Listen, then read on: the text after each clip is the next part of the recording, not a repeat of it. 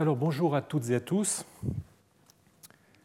Avec Dioscore, dont nous avons étudié les livres et ce qu'ils nous apprennent hein, de la culture et des pratiques culturelles à la, fin de l'Antiquité, eh bien, nous concluons l'examen des bibliothèques de particuliers que nous avons commencé l'an dernier. Alors, dans l'ensemble, la reconstitution des, bibliothèques que nous avons identifiées, vous l'avez vu, est, fondamentalement biaisée euh, par les conditions de leur conservation qui impliquent, dans le meilleur des cas, et c'est celui de, de Dioscore, une amputation au moment de leur clôture, et dans le pire des cas, leur éparpillement ou contamination par d'autres ensembles brouillant leur périmètre exact.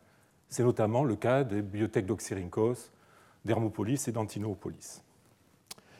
Cela, heureusement, ne nous a pas empêché, euh, dans certaines circonstances, d'être en mesure de reconstituer le profil de leurs utilisateurs, au moins à un certain moment euh, de euh, l'histoire de ces bibliothèques, de mettre en lumière certaines constantes dans la constitution des bibliothèques personnelles et de dégager quelques évolutions de la culture antique tardive.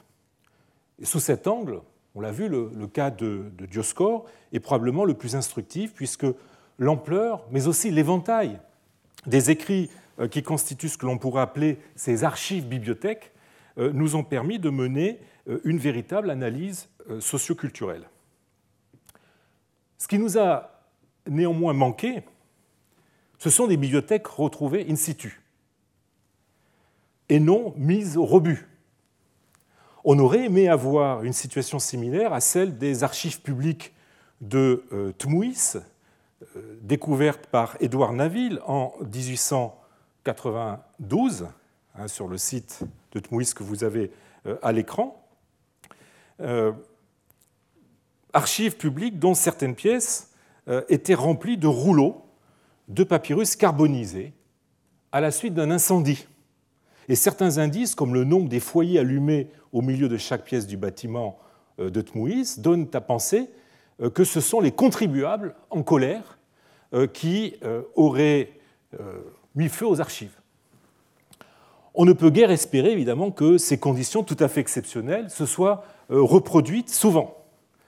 Cet exemple, euh, celui de Mouis en tout cas, nous introduit au cas des bibliothèques publiques, euh, étatiques ou institutionnelles, dont la bibliothéquée de Tmouis faisait partie, mais dans l'ordre évidemment de la papyrologie documentaire, puisque, euh, vous savez, le terme de bibliothéquée désigne aussi bien des dépôts d'archives publiques que des bibliothèques, au sens, disons, moderne du terme. Alors notre connaissance des, bibliothèques publiques ou étatiques est purement littéraire. On ne peut s'empêcher de penser immédiatement à la grande bibliothèque d'Alexandrie et à son annexe, celle du Sérapéum, bibliothèque célébrissime, euh, surtout pour la première, euh, qui passe pour avoir été euh, une des plus éclatantes expressions de la prééminence culturelle d'Alexandrie et de ces modèles bibliothéconomiques dans l'ensemble du bassin euh, méditerranéen. La première était attachée au, musée, hein, ce centre qui accueillait les plus éminents euh, intellectuels. Ce n'était donc pas euh, une bibliothèque publique hein, au sens moderne du terme. La seconde, celle du Sérapéum, pourrait avoir été ouverte au public si l'on en croit Aftonios, donc un rhéteur du 4e, 5e siècle, qui, dans sa description, son ekphrasis de l'acropole d'Alexandrie, hein, dans ses exercices préparatoires à la rhétorique, donc dans, cet ekphrasis de l'acropole d'Alexandrie, acropole où se trouvait euh, le euh, Sérapéum, hein, comme le montre bien cette reconstitution de Jean-Claude Glolvin, qui montre bien que c'était sur une éminence, hein, eh bien, euh, Aftonios évoque les pièces de, de, cette bibliothèque qui servait de, euh, ou de ce sanctuaire qui servait de dépôt de livres, comme il nous le dit, euh, pièce ouverte à ceux qui cherchent avec zèle à euh, philosopher et élevant la cité tout entière à la faculté de la sagesse. Mais on pourrait avoir affaire ici à une exagération rhétorique qui ne serait pas déplacée chez un rhéteur comme Aftonios, rédigeant un texte à forte valeur encomiastique. nous, ne savons pas grand-chose sur ces, sur ces deux bibliothèques, pourtant si renommées. Je devrais même dire que les informations solides que nous avons à leur sujet sont en quantité inversement proportionnelle à ce que l'on peut dire un peu partout sur elles, tant elles ont suscité depuis l'Antiquité ragots, anecdotes, hyperboles et fantasmes.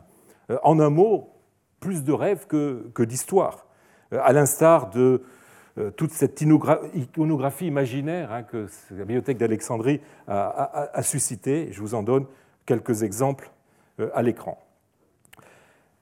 La fin de la grande bibliothèque est obscure. A-t-elle été détruite lors d'un incendie euh, qui se déclara durant la guerre civile entre César et Pompée, pendant les massacres ordonnés par Caracalla à Alexandrie en 215, ou au cours des combats entre les troupes d'Aurélien et de Zénobie de Palmyre en 272. Euh, mais il est évident que cette bibliothèque ne fonctionnait plus dans l'Antiquité tardive.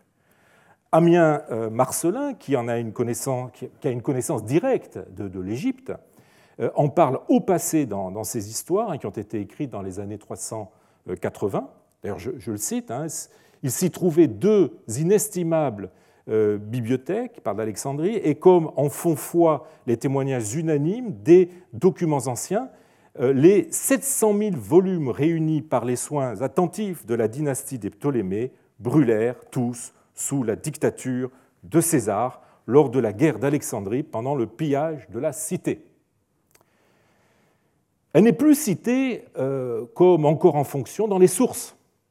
Euh, et à cet égard, le silence euh, à son sujet dans la description du monde entier et des peuples, hein, l'exposition Totius Mundi et Gentium, qui est un traité qui remonte à Constance II, donc 337-361, est éloquent. Les, les, seules sources qui en parlent, comme encore au présent, disons, sont des faux notoires ou des apocryphes comme par exemple la lettre de Théonas euh, à Lucien, euh, qui est une forgerie, peut-être due à Jérôme euh, Vignier, hein, donc nous sommes au XVIIe, selon Pierre Batifol. Tardive et apocryphe est quant à elle l'histoire célèbre selon laquelle la bibliothèque d'Alexandrie aurait été détruite après la conquête arabo-musulmane par le gouverneur Hamr, qui, après avoir été approché par Jean le Grammairien réclamant les livres de sagesse qui se trouvent dans le trésor impérial, aurait demandé au calife Omar quoi en faire, et qui se serait vu répondre Si ce qui est écrit dans ces livres est en accord avec le Coran, ils ne sont pas nécessaires. S'ils sont en désaccord, ils ne sont pas admissibles. Détruis-les donc. Cette anecdote, vous le savez, est on ne peut plus suspecte.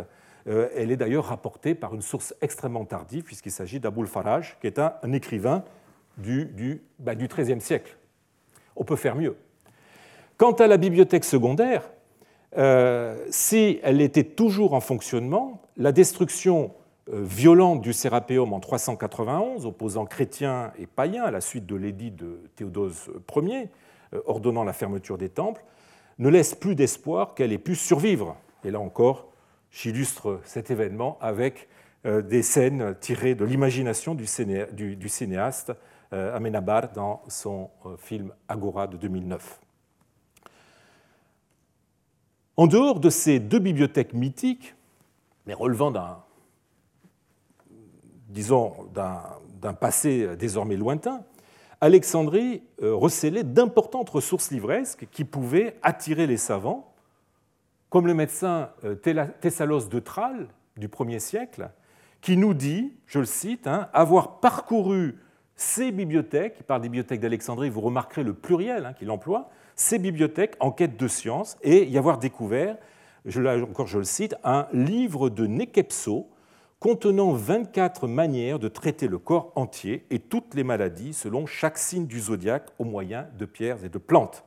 Livre qui le confondit d'admiration.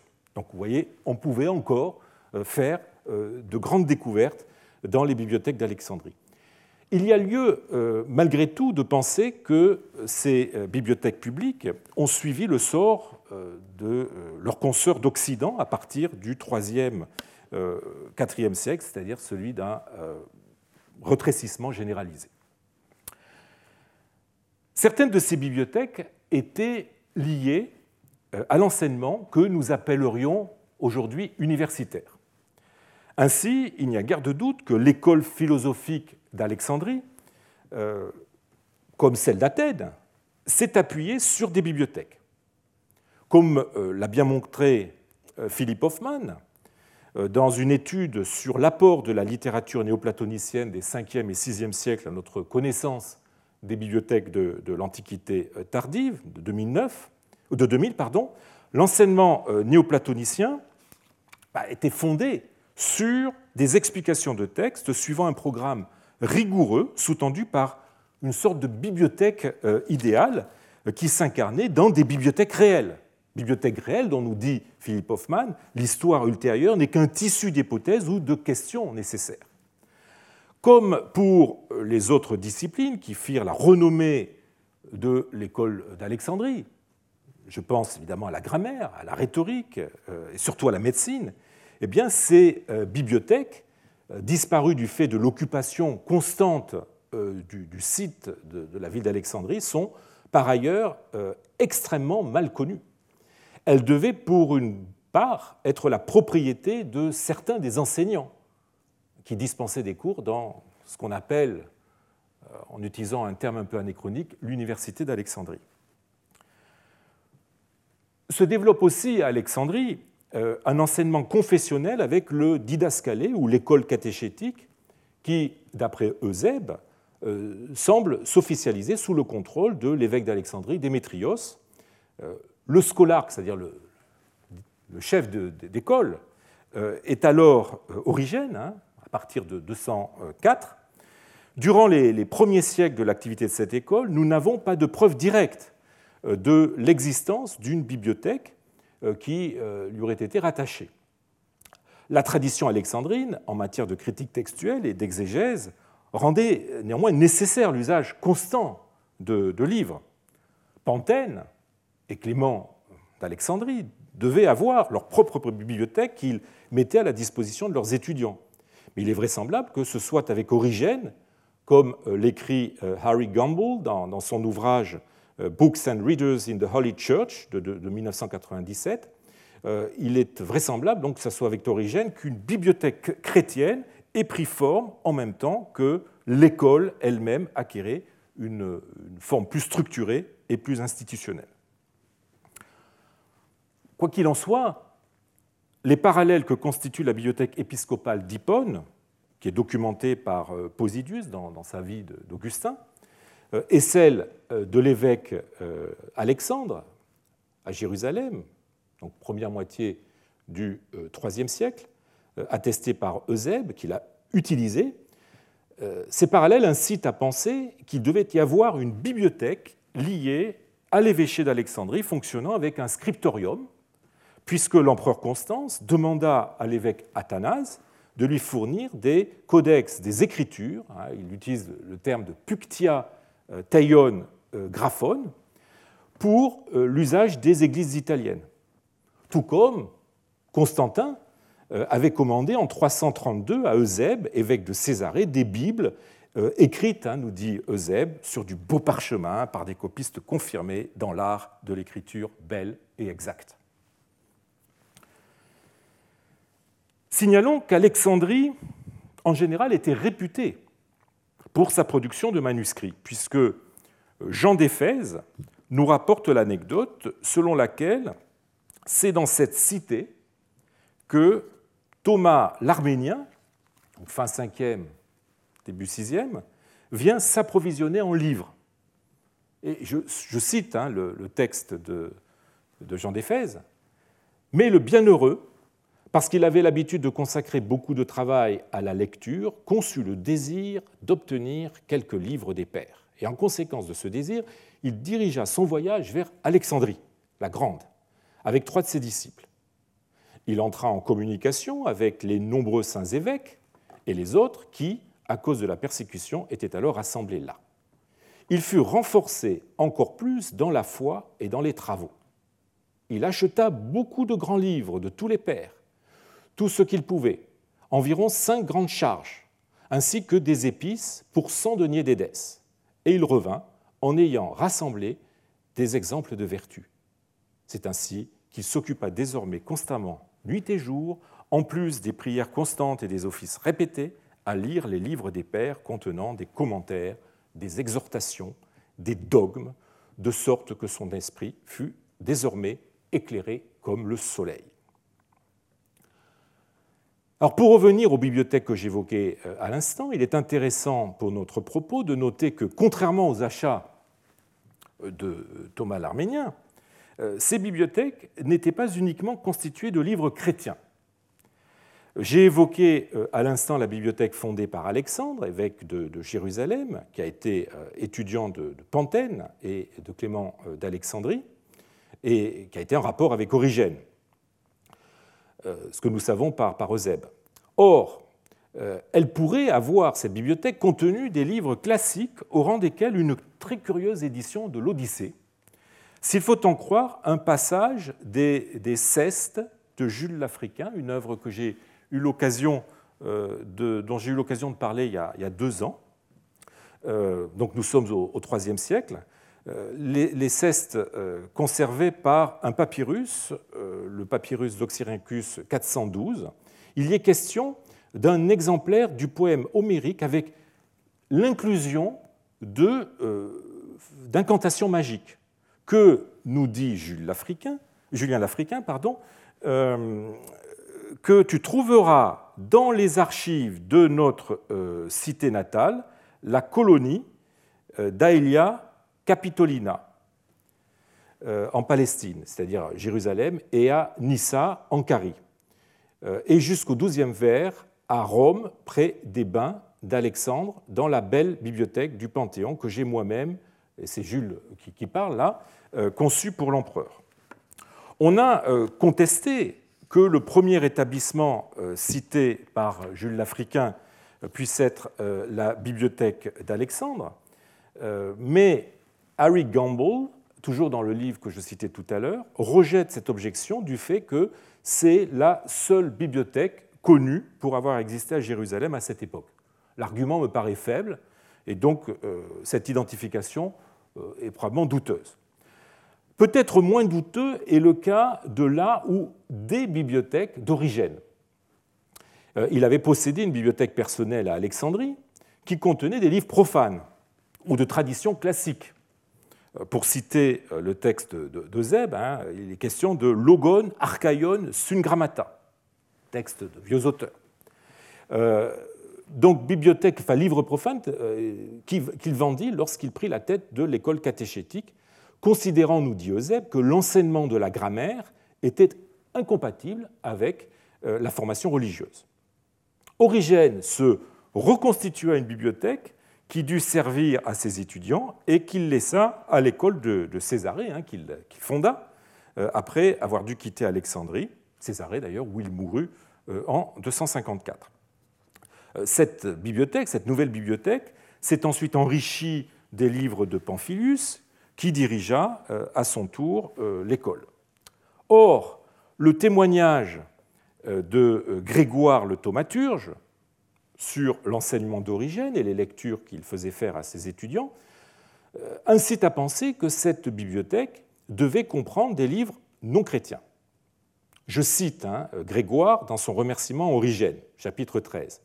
Il jugeait bon, en effet, de nous faire étudier la philosophie en nous faisant lire avec toute notre énergie tous les textes existants des anciens philosophes et poètes. Et poètes sans rien rejeter ni refuser, car nous n'avions pas encore les moyens de les juger. Il acceptait seulement les écrits des athées, qui s'excluent par le fait même des conceptions de l'humanité lorsqu'ils disent qu'il n'y a pas de Dieu ni de providence. Mais il voulait nous faire étudier et fréquenter tous les autres philosophes, sans manifester de préférence ou de mépris pour une seule école ou doctrine philosophique qu'elle soit grecque ou barbare. Nous devions prêter l'oreille à toutes. Alors, vous voyez, cet, éclectisme et cette ouverture de la culture chrétienne, euh, ont même été stigmatisés par euh, Porphyre, pourtant païen, mais jaloux du patrimoine intellectuel païen. Euh, Eusèbe nous rapporte les propos de Porphyre dans son histoire ecclésiastique, je le cite, euh, Origène était grec, élevé dans les études grecques, et il alla échouer sur l'audace barbare. En s'y adonnant, il s'est altéré lui-même et a gâté son habileté dans les études. Dans sa conduite, il a vécu en chrétien et à l'encontre des lois, mais dans les croyances concernant les choses et la divinité, il hellénisait. Et vous voyez qu'il utilise un terme qui remonte évidemment au, mot hélène, hein, polysémique, qui signifie à la fois grec, mais qui signifie aussi païen. Il hellénisait et transportait l'art ou les opinions des Grecs aux fables étrangères, c'est-à-dire en l'occurrence chrétiennes. Gamble euh, affirme donc que la bibliothèque d'origine ou de l'école où il enseignait contenait une bonne partie d'auteurs non chrétiens. Quoique chacune des lectures proposées par Origène ne corresponde pas nécessairement à un livre physiquement présent, rangé sur les étagères de euh, sa bibliothèque, il y a fort à parier que l'esprit d'ouverture dont il faisait preuve dans son enseignement a dû se traduire par la composition de sa bibliothèque et que celle-ci contenait un très large spectre d'auteurs profanes. C'est d'ailleurs incontestablement le cas de la bibliothèque de l'évêque d'Alexandrie, Georges de Cappadoce, euh, successeur d'Athanase. Euh, en tout cas, d'après ce que nous en dit Julien dans ses lettres 9 et 36. Elle contenait, nous dit Julien, outre des livres chrétiens, et là je le cite, un des philosophes de toutes sortes et beaucoup de commentateurs, ainsi que main livres sur la rhétorique. Évidemment non chrétien. Non chrétien puisque Julien, après l'assassinat de Georges lors des mottes euh, en Alexandrie en 361 et le pillage de sa bibliothèque, euh, envoie une lettre au préfet d'Égypte, Ecdikios, pour lui demander de rechercher les livres de Georges et de les lui envoyer à Antioche où il se trouve. Euh, j'ai déjà eu l'occasion de vous dire que Julien euh, connaissait bien cette bibliothèque dans laquelle il s'était formé lorsque, âgé d'une dizaine d'années et assigné à résidence par Constance II dans la forteresse de Makelum en Cappadoce, il suivait l'enseignement chrétien de Georges. Il est vrai que euh, cette euh, bibliothèque ne peut être euh, érigée en modèle de bibliothèque institutionnelle chrétienne, non seulement du fait de la personnalité très controversée de, Georges, que ses adversaires n'hésitaient pas à faire passer pour un, pour un inculte, en tout cas pour un, pour un païen, mais surtout parce qu'il s'agissait de sa bibliothèque personnelle. Elle n'est donc pas pleinement révélatrice des premières bibliothèques attachées à des institutions chrétiennes, qu'il s'agisse d'écoles, euh, chrétienne ou d'évêchés. Notons cependant que les, grands classiques ne devaient pas y être rares, eux qui pouvaient servir à inculquer les bases de la grammaire et de la rhétorique et de la philosophie, en même temps qu'ils étaient évidemment indispensables euh, pour euh, les chrétiens, pour leurs travaux de polémique antipaïenne et d'apologétique. Qu'il s'agisse d'Origène ou de Georges, nous sommes encore là à une époque ancienne du christianisme où le euh, paganisme, se nourrissant de littérature classique, était encore euh, très affirmé, très, très prégnant, et où la culture préchrétienne était encore partagée par tous. Mais qu'en était-il pour des périodes plus tardives ou à des échelles euh, institutionnelles plus modestes que le didascalé ou l'évêché d'Alexandrie? Eh bien, c'est ce que nous allons voir avec les bibliothèques d'églises ou de monastères, les seules bibliothèques non privées euh, liées à des collectivités dont, euh, au-delà des données transmises par les sources littéraires, l'archéologie ait permis la conservation, en tout cas partiellement. Ce sont en fait presque exclusivement des bibliothèques monastiques qui ont été retrouvées à la faveur, des fouilles euh, menées sur ces établissements dans la position excentrée en dehors des villes, a permis d'en dégager les structures plus aisément que les églises qui se trouvaient, elles, dans les centres urbains et donc sur des sites qui étaient habités de façon continue depuis l'Antiquité. Partons donc à la découverte de ces bibliothèques, ou de leurs restes, en suivant notamment le fil conducteur qui a été le nôtre depuis l'an dernier, celui de la question du sort de la culture classique dans une société où le christianisme devient euh, la norme et la référence de plus en plus exclusive. J'ai déjà eu l'occasion de vous présenter deux bibliothèques, euh, l'une euh, d'un monastère, l'autre probablement d'une église, peut-être épiscopale, connues par leur inventaire. Hein, il s'agit de la bibliothèque du monastère de Saint-Élie du Rocher, euh, dont le catalogue nous a été transmis par un ostracone de calcaire conservé aujourd'hui à l'Institut français d'archéologie orientale. Et euh, la bibliothèque, l'inventaire de la bibliothèque d'une institution religieuse euh, non nommée, qui nous est conservé par un rouleau de la collection de Leyde. Mais si euh, leur catalogue, catalogue de ces deux institutions chrétiennes ont été euh, conservés, leurs livres, eux, n'ont jamais été découverts, sont maintenant perdus. Nous avons néanmoins un exemple unique d'une bibliothèque qui a été découverte in situ, avec en plus son catalogue, ou plus exactement un de ces catalogues. Il s'agit de la bibliothèque du monastère blanc.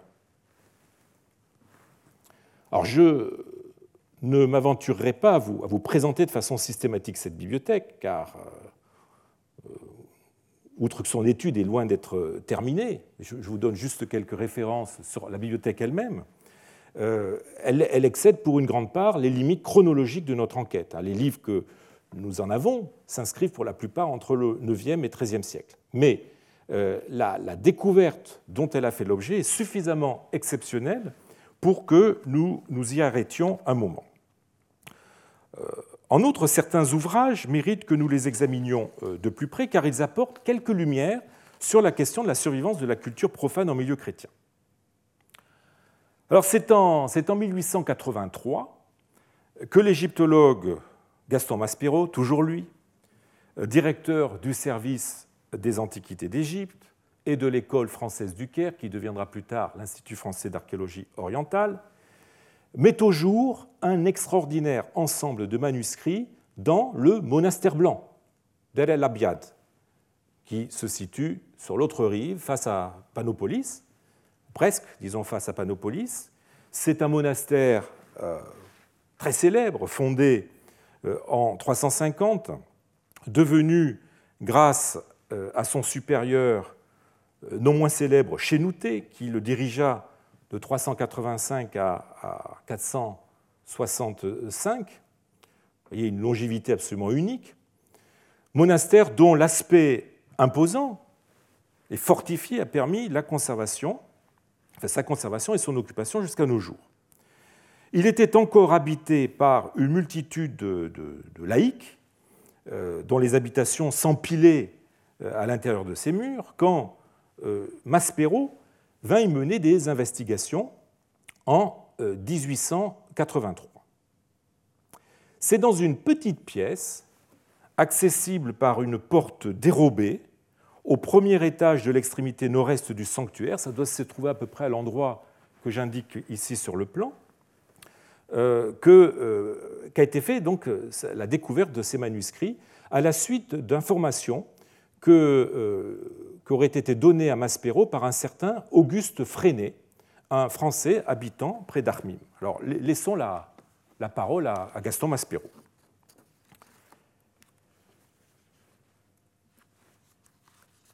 Un, et là, là, je cite un texte qu'il a publié dans les fragments de la version thébaine de l'Ancien Testament, publié au Caire en 1892.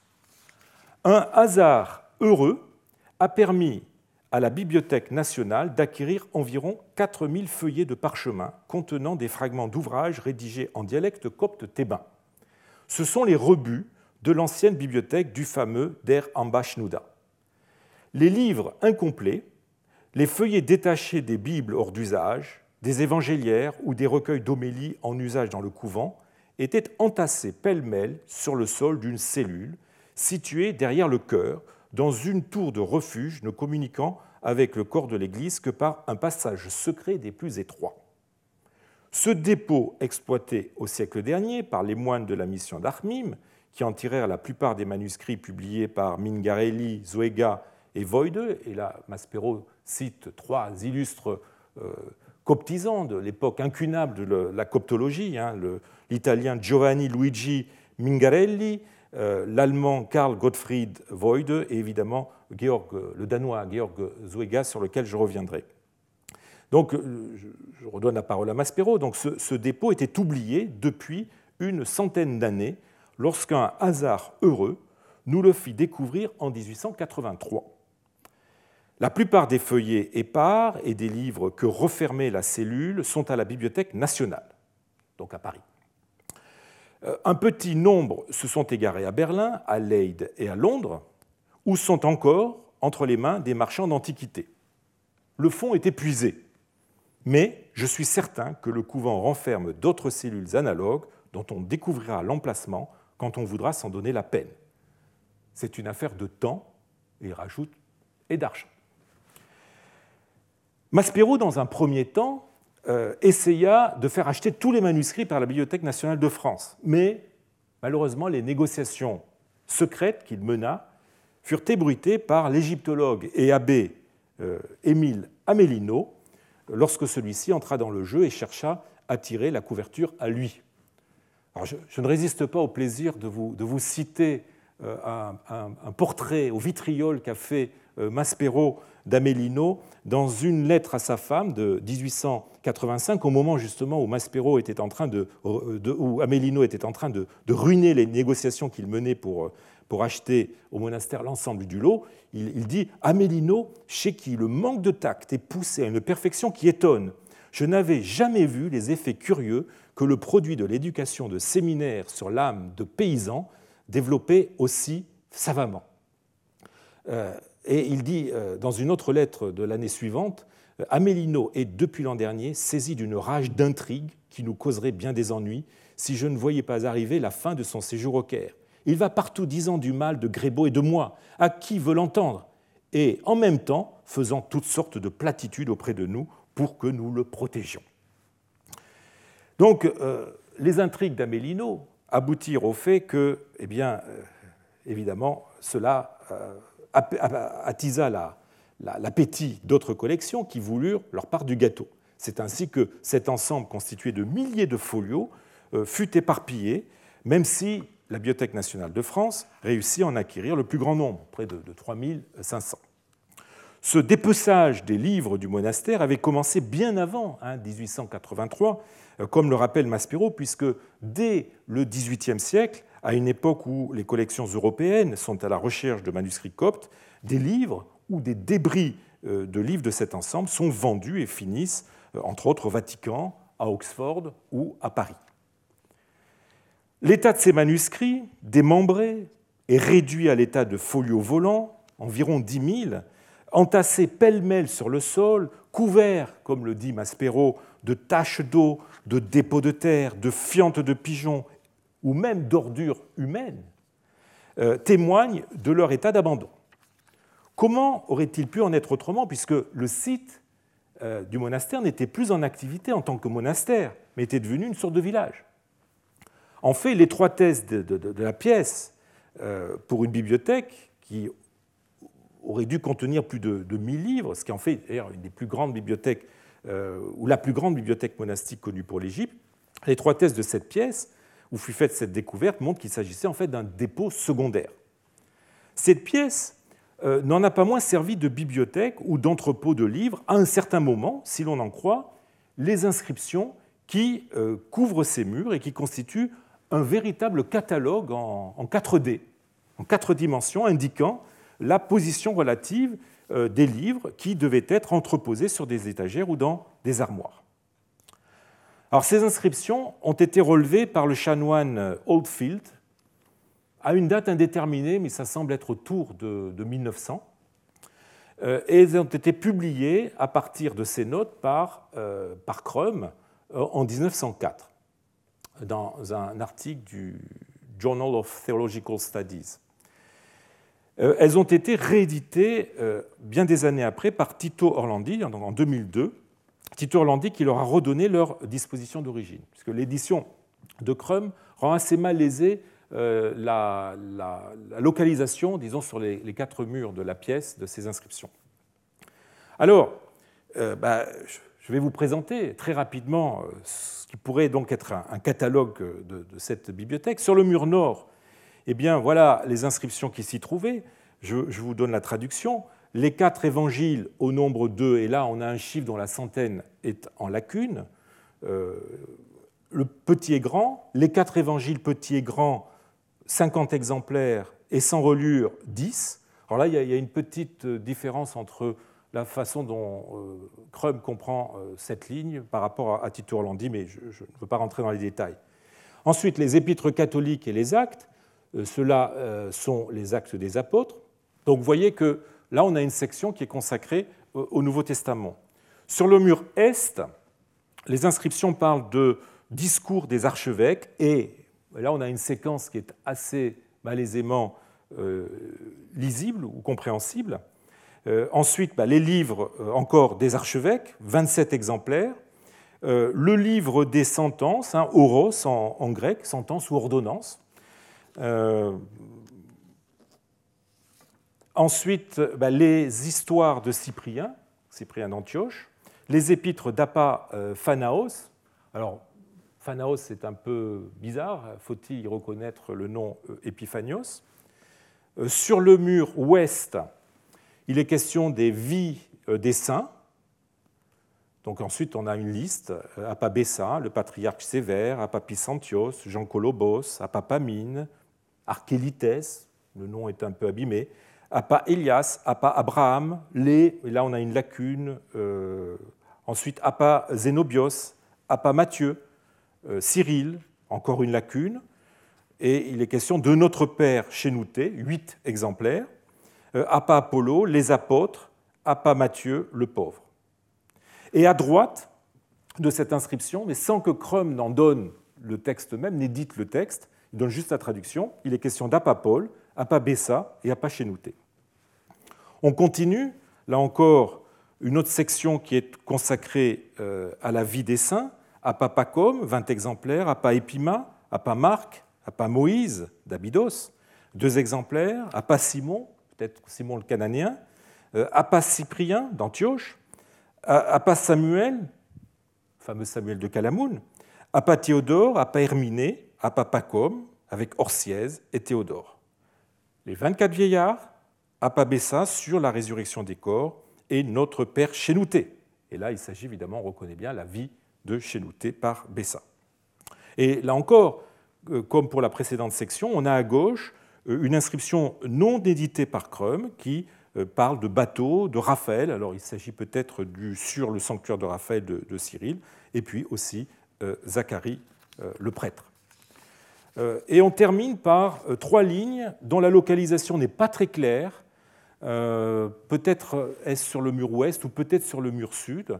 Il est question des vies d'Appa Moïse, du roi David, donc évidemment il s'agit des, psaumes, en 13 exemplaires, euh, et on a une euh, ligne finale disant ceux-ci sont des recueils, c'est-à-dire des miscellanés. Euh, l'interprétation du, mot d'ailleurs fait débat, du sourd. la répartition de ces inscriptions sur les murs, qui croisent pour une part les livres découverts dans la même salle, donne à penser que ces ouvrages étaient classés selon leur genre. Ainsi, les livres néo-testamentaires, en très grand nombre d'exemplaires, hein, puisqu'il y en a au moins 159 reliés, euh, sont euh, du côté nord, tandis que les ouvrages d'agiographie étaient du côté ouest.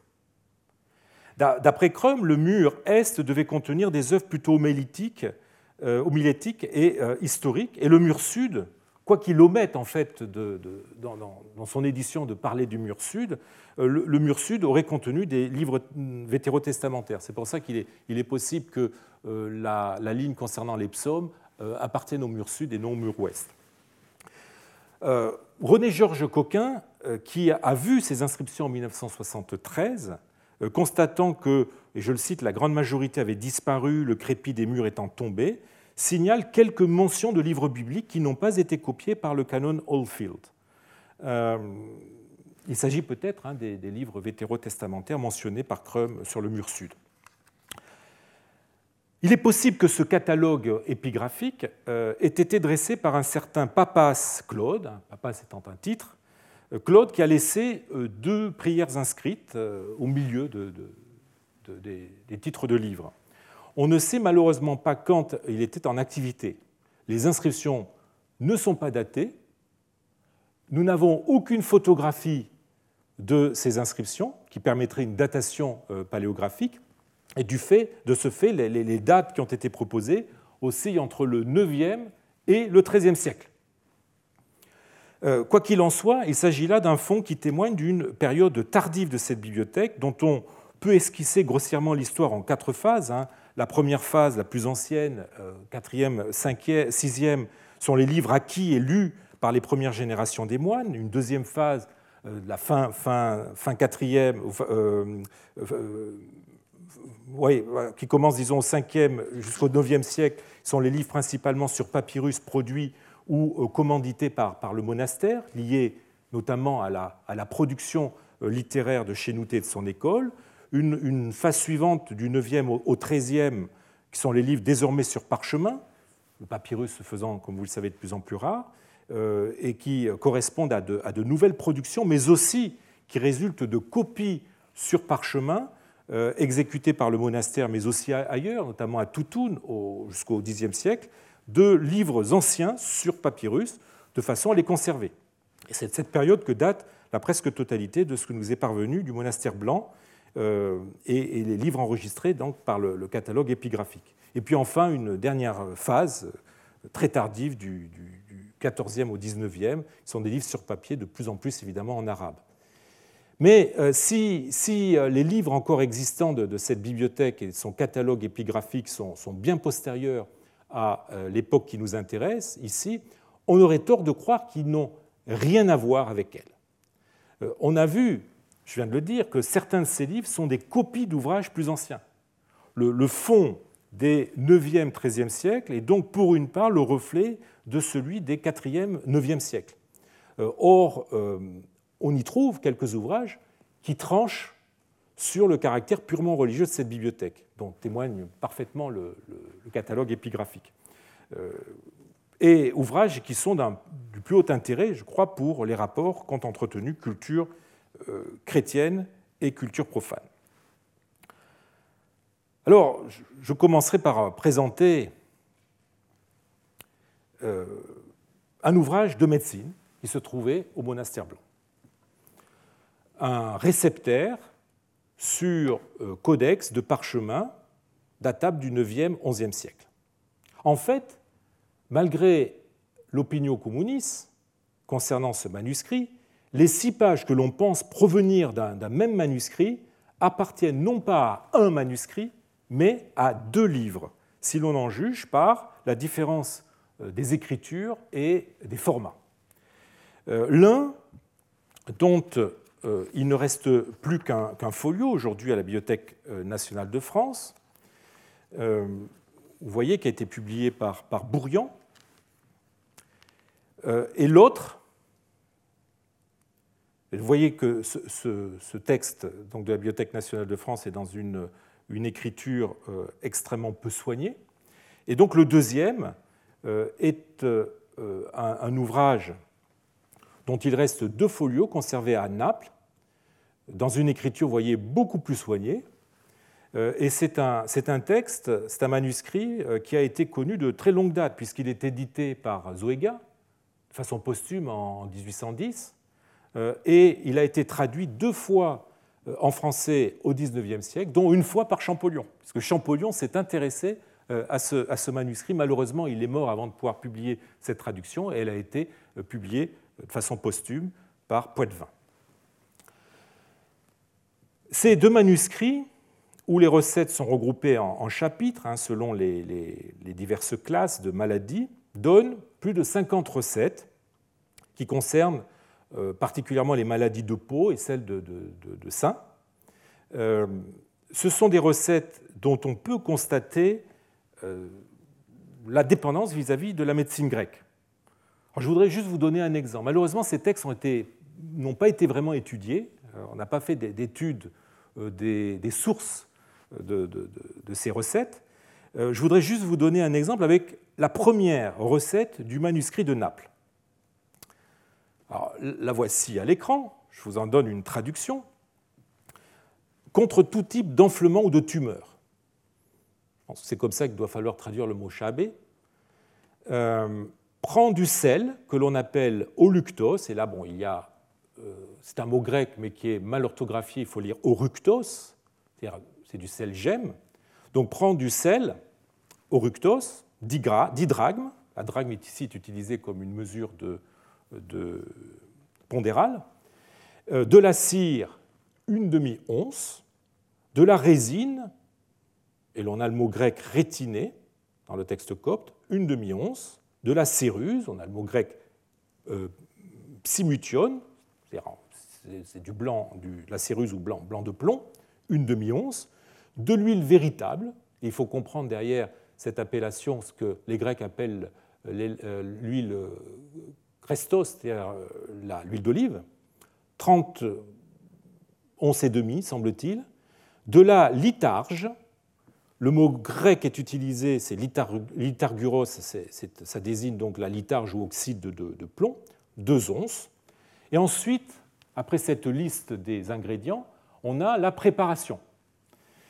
Je vous donne la traduction, dissous la cire avec de la résine dans l'huile, broie le reste des ingrédients qui sont secs, verse-les dedans.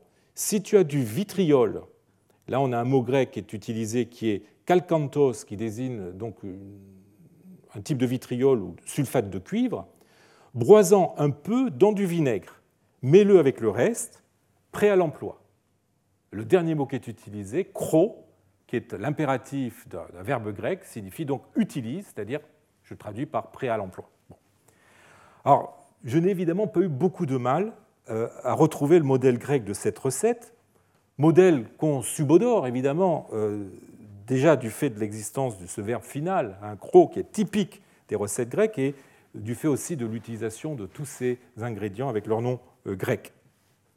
Ce, modèle, en fait, est cité avec quelques variantes par Galien dans euh, son euh, De la composition des médicaments selon leur genre, hein, qui est un, traité de pharmacopée extrêmement célèbre de Galien, dont j'ai eu l'occasion déjà de vous parler, puisqu'on en a un exemplaire dans la bibliothèque d'Antinopolis. Et c'est au, donc euh, au livre 6 de ce traité que l'on trouve la recette suivante. Autre en plâtre à faire contre les affections susmentionnées. J'y reviendrai. De la litarque, une livre. Alors là, les, quantités, les mesures diffèrent par rapport aux. C'est d'autres types d'unités euh, métrologiques sont utilisées. De la litarque, une livre. De la céruse, une livre. Du selgem, une livre. De l'ocre de sinope, on ne l'avait pas, une demi-livre. De la cire, 4 onces. Du galbanum, là aussi on ne l'avait pas dans la recette COP, 2 onces. De la résine de térébenthine, 2 onces.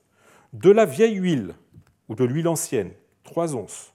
Du vinaigre pour dessoudre la terre de Sinope, prépare du. Donc vous voyez, on retrouve exactement les mêmes ingrédients, à l'exception du galbanum et de la terre de Sinope, terre de Sinope dont on peut comprendre qu'elle euh, ait été supprimée dans cette recette, étant donné la provenance lointaine de cet ingrédient. Et par ailleurs, je signale que euh, Euh, dans, un de, ses traités, euh, alchimique euh, semble donner l'impression que la terre de Sinope pouvait alterner avec le vitriol, c'est-à-dire le, sulfate de fer, que l'on a justement dans la recette copte, hein, le calcanthos. Donc il est possible que dans la recette grecque, l'ocre de Sinope ou la terre de Sinope ait remplacé le vitriol. il se trouve que la recette transmise par Galien, ça j'en ai pas parlé encore, soigne justement les enflements et les tumeurs, notamment des seins. C'est-à-dire que les affections soignées par cette recette transmise par Galien sont exactement les mêmes que celles de la recette copte. Alors le, reste des, recettes de ces deux manuscrits mériterait d'être pareillement confronté à la pharmacopée grecque et sans nul doute livrerait des résultats tout à fait similaires. La, présence de, ces livres de médecine dans une bibliothèque monastique comme celle du monastère blanc nous rappelle que dans le catalogue de la bibliothèque de Saint-Élie du Rocher, que nous avions étudié l'an dernier, eh bien, le seul livre non chrétien était justement un livre de médecine. Exception évidemment qui se justifie par son caractère utilitaire, hein, qui transcende euh, les clivages euh, culturels ou religieux. Si ces réceptaires euh, relèvent en effet des, sciences profanes, les deux réceptaires trouvés au monastère blanc, on notera néanmoins que l'élément religieux n'en est pas moins absent, puisque le chapitre 135 du manuscrit de Naples se termine sur une recette. Je dis bien une recette et pas une prière, contrairement à ce qu'on a pu dire, euh, employant une incantation euh, invoquant les archanges. Voilà, le texte, hein, contre les... Alors le, mot copte n'est pas toujours facile, c'est assez difficile de rendre euh, par un mot technique français ce qu'il y a dans le copte, mais là j'emprunte la traduction à, à Thiel, euh, qui pense qu'il s'agit ici de vésicules cutanées. Donc contre les vésicules cutanées, je te conjure, ange, qui intercède contre toutes les maladies qui affectent l'homme, et particulièrement contre celles qui l'affectent dans son temps. Alors on a une expression un peu curieuse euh, qui est euh, rem, pef, gyros, qui avait été, le gyros avait été interprété comme une déformation de gyras, l'âge, donc maladie qui affecte l'homme dans, euh, dans, sa vieillesse, mais euh, il est plus probable que Gyros ici soit une forme de kairos, l'âge, le, temps ou l'âge, mais l'expression est un peu n'est pas si facile que ça à comprendre. Est-ce que ça signifie à n'importe quel âge ou selon son âge? Bon, bref. Donc, puissent ces vésicules quitter un tel, le mot grec qui est à, utilisé ici est abrégé sous la forme d'un delta, Deina. Uriel, Gabriel, Raphaël et Michael, que l'on invoque pour toute maladie, puisse un tel, toujours Deina, guérir. Et ensuite, on a l'expression agite-le dans du vin. Alors j'avoue que j'ai du mal avec le, dernier terme qui est utilisé euh, et qui n'a pas été euh, compris de la même façon, par exemple, par Chassina ou par Thiel, qui comprennent asperge le patient avec du vin. Thiel comprend à peu près la, même chose, mais euh, le verbe nochep ne signifie pas normalement asperger, mais plutôt souffler ou agiter, à moins qu'ici on ait une forme corrompue de euh, nujek, qui lui signifie bien asperger. En tout cas, il est possible que le, le suffixe pronominal, le f, ne désigne pas le patient lui-même, mais aussi le morceau de papyrus où cette prière est écrite sous la forme d'une amulette. C'est aussi une possibilité à prendre en compte. Euh, cette recette montre euh, une influence de la médecine non rationnelle sur ce réceptaire auquel euh, elle appartient, phénomène que nous avons déjà rencontré hein, avec les papyrus antinoopolis. Elle témoigne aussi d'une forme de magie euh, christianisé que euh, l'on retrouvera euh, dans d'autres monastères. Hein. Et là, on en a un bel exemple avec l'utilisation de Deina, qui est typique des textes magiques, des papyrus magiques. Quoique leur contenu n'est pas d'enjeu religieux, hein, ces ouvrages de médecine hérités de la tradition grecque n'en ont pas moins subi une discrète christianisation.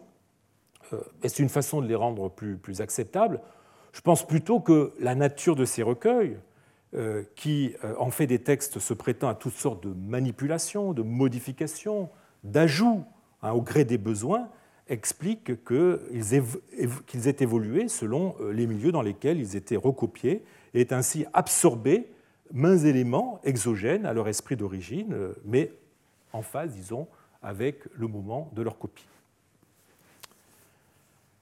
Alors, beaucoup plus intéressant pour notre propos est un autre codex du monastère blanc, un codex composite euh, qui, porte le numéro 6378 euh, dans la base des Coptic Literary Manuscripts. C'est un codex de bonne qualité, datable des 10e, 11e siècles, qui devait contenir dans les 300 pages, divisé en deux tomes, dont une partie seulement ont été identifiées, se trouve dispersée entre au moins six collections. La British Library, l'AID, la Bibliothèque nationale de France, Vienne, le musée copte du Caire et l'Institut français d'archéologie orientale. Et je vous montre euh, deux folios qui se trouvent dans cette institution. Ce manuscrit est un euh, recueil de textes disparates où au milieu de Basile de Césarée, de Sévère d'Antioche, d'Orsièse, etc., Constantin de Siout, d'Athanase et d'autres auteurs se remarquent des textes qui tranchent a priori très fortement sur ceux qui l'entourent. Alors, je vous fais une présentation extrêmement rapide de, ce manuscrit, disons, à partir des, où les différents folios ont été classés en, fonction de la pagination qui reste encore, qui est encore lisible. Donc vous voyez qu'on commence avec un feuillet, ce qui nous est parvenu, disons, le début de ce, de ce codex commence avec les pages 15-16, euh, qui sont euh, probablement une homélie non identifiée. Ensuite, on passe avec des feuillets qui sont à Londres à des fables toujours euh, non identifiées, dont j'aurai l'occasion de vous reparler. Après, on saute aux pages 49-50, où l'on a un texte d'Archélaos de Néapolis sur Isaïe. Puis, quelques pages après, à nouveau probablement, mais ce n'est pas sûr, des, fables. Euh, et ensuite, eh bien, nous avons une série de euh, feuillets qui se trouvent à Vienne, qui présentent des dix des apophthegmes de philosophes. Puis, euh, peu après, aux pages 97-98 et suivantes, on a la vie de Parthénopée, suivie de l'histoire de la femme du général et de ses trois fils, puis à partir des pages 115-116, Basile de Césarée, une lettre à Eleusinos, qui est une lettre perdue en grec, euh, suivie d'autres dits de Basile. Euh, puis, dans les, euh, pages 130, 131, 132 en l'occurrence, Sévère d'Antioche, une homélie non identifiée, qui se poursuit sur plusieurs feuillets. Et puis d'autres homélies non identifiées qui suivent.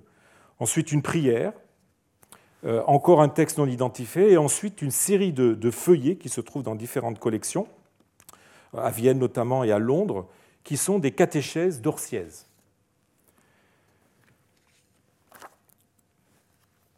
Donc on a toute une série comme ça euh, de, textes d'Orsièse, et euh, ensuite on revient aux pages 245-246 sur des textes non identifiés, puis euh, ensuite, on a une, série de feuillets non paginés où l'on euh, arrive à identifier de courts extraits de Constantin de Siout, d'Athanase, de Démétrios d'Antioche et d'autres auteurs.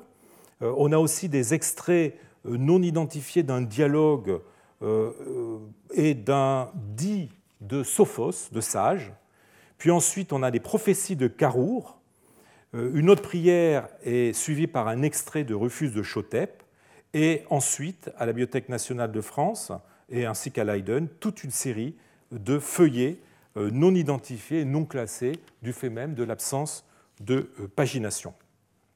On voyait qu'il y a dans ce codex quelque chose qui frappe, c'est notamment euh, entre, la page 61 et 65 une série de textes qui sont des apophthegmes de philosophes. On en a aussi un petit peu ailleurs disséminés dans ce manuscrit, mais se surtout, ces apophthegmes se situent surtout dans cette partie du euh, codex. Et je voudrais euh, attirer votre attention donc sur cette section de ce manuscrit qui est intitulée Ren Sungrama Enterren Philosophos, œuvre de philosophes, mot à mot. Ce sont en fait des séries de euh, sentences euh, de cris, pour utiliser euh, ce, terme qui vient du grec créia, hein, qui, est une espèce de, maxime, enfin de, de, paroles prononcées par un sage et qui, présentent une certaine utilité, un créa en grec, donc des, des apophthegmes édifiants, ou de paraboles aussi, attribuées non à des pères de l'Église ou à des figures illustres du, christianisme égyptien. On en a aussi dans ce manuscrit avec Basile et autres, mais là, en l'occurrence, il s'agit de sages ou de philosophes de l'Antiquité euh, païenne. Ils se trouvent donc sur trois feuillets euh, consécutifs euh, conservés à Vienne et ont été édités en 1937 par Walter Thiel. La plupart de ces textes n'ont pas été formellement identifiés par Thiel. Le travail qui a été réalisé par Maria Serena Funghi sur la gnomologie et la parution euh, en 2015 du corpus ou de la partie du corpus dei papiri filosofici greci et latini consacrés aux sentences euh, et aux cris euh, ont permis d'aller plus loin, mais il reste encore bien des incertitudes qui justifient que l'on s'intéresse de nouveau à cette partie du manuscrit en attendant que les coptisans proposent enfin une édition euh, de, une analyse globale euh, de ce manuscrit, manuscrit qui est probablement un des plus intéressants hein, euh, trouvés au monastère blanc. Alors j'aimerais surtout ici attirer l'attention des hellénistes qui ne le connaissent pas assez, alors que ce texte apporte une intéressante contribution à la connaissance de l'hellénisme tardif en même temps que sur les rapports entre culture profane et culture monastique. Euh, les trois feuillets euh, viennois sont constitués en fait de, 16 unités euh, textuelles mises en valeur par la mise en page. On a des différents signes ou décorations qui, qui séparent ces unités textuelles, dont 13 sont placées dans la bouche de philosophes ou de sages, notamment, bah, du philosophe cynique Diogène, dont les réparties, vous le savez, faisaient depuis longtemps l'objet euh, de recueils euh, qui, ont, été mis à profit euh, dans les écoles, comme en témoigne notamment un papyrus dont j'ai souvent eu l'occasion de vous parler ici même et dont j'aurai l'occasion à nouveau la semaine prochaine de vous reparler. Il s'agit du papyrus Bourrian I, qui est un livre d'écolier datable du, du VIe siècle, qui contient, entre autres exercices scolaires, justement des sentences de Diogène.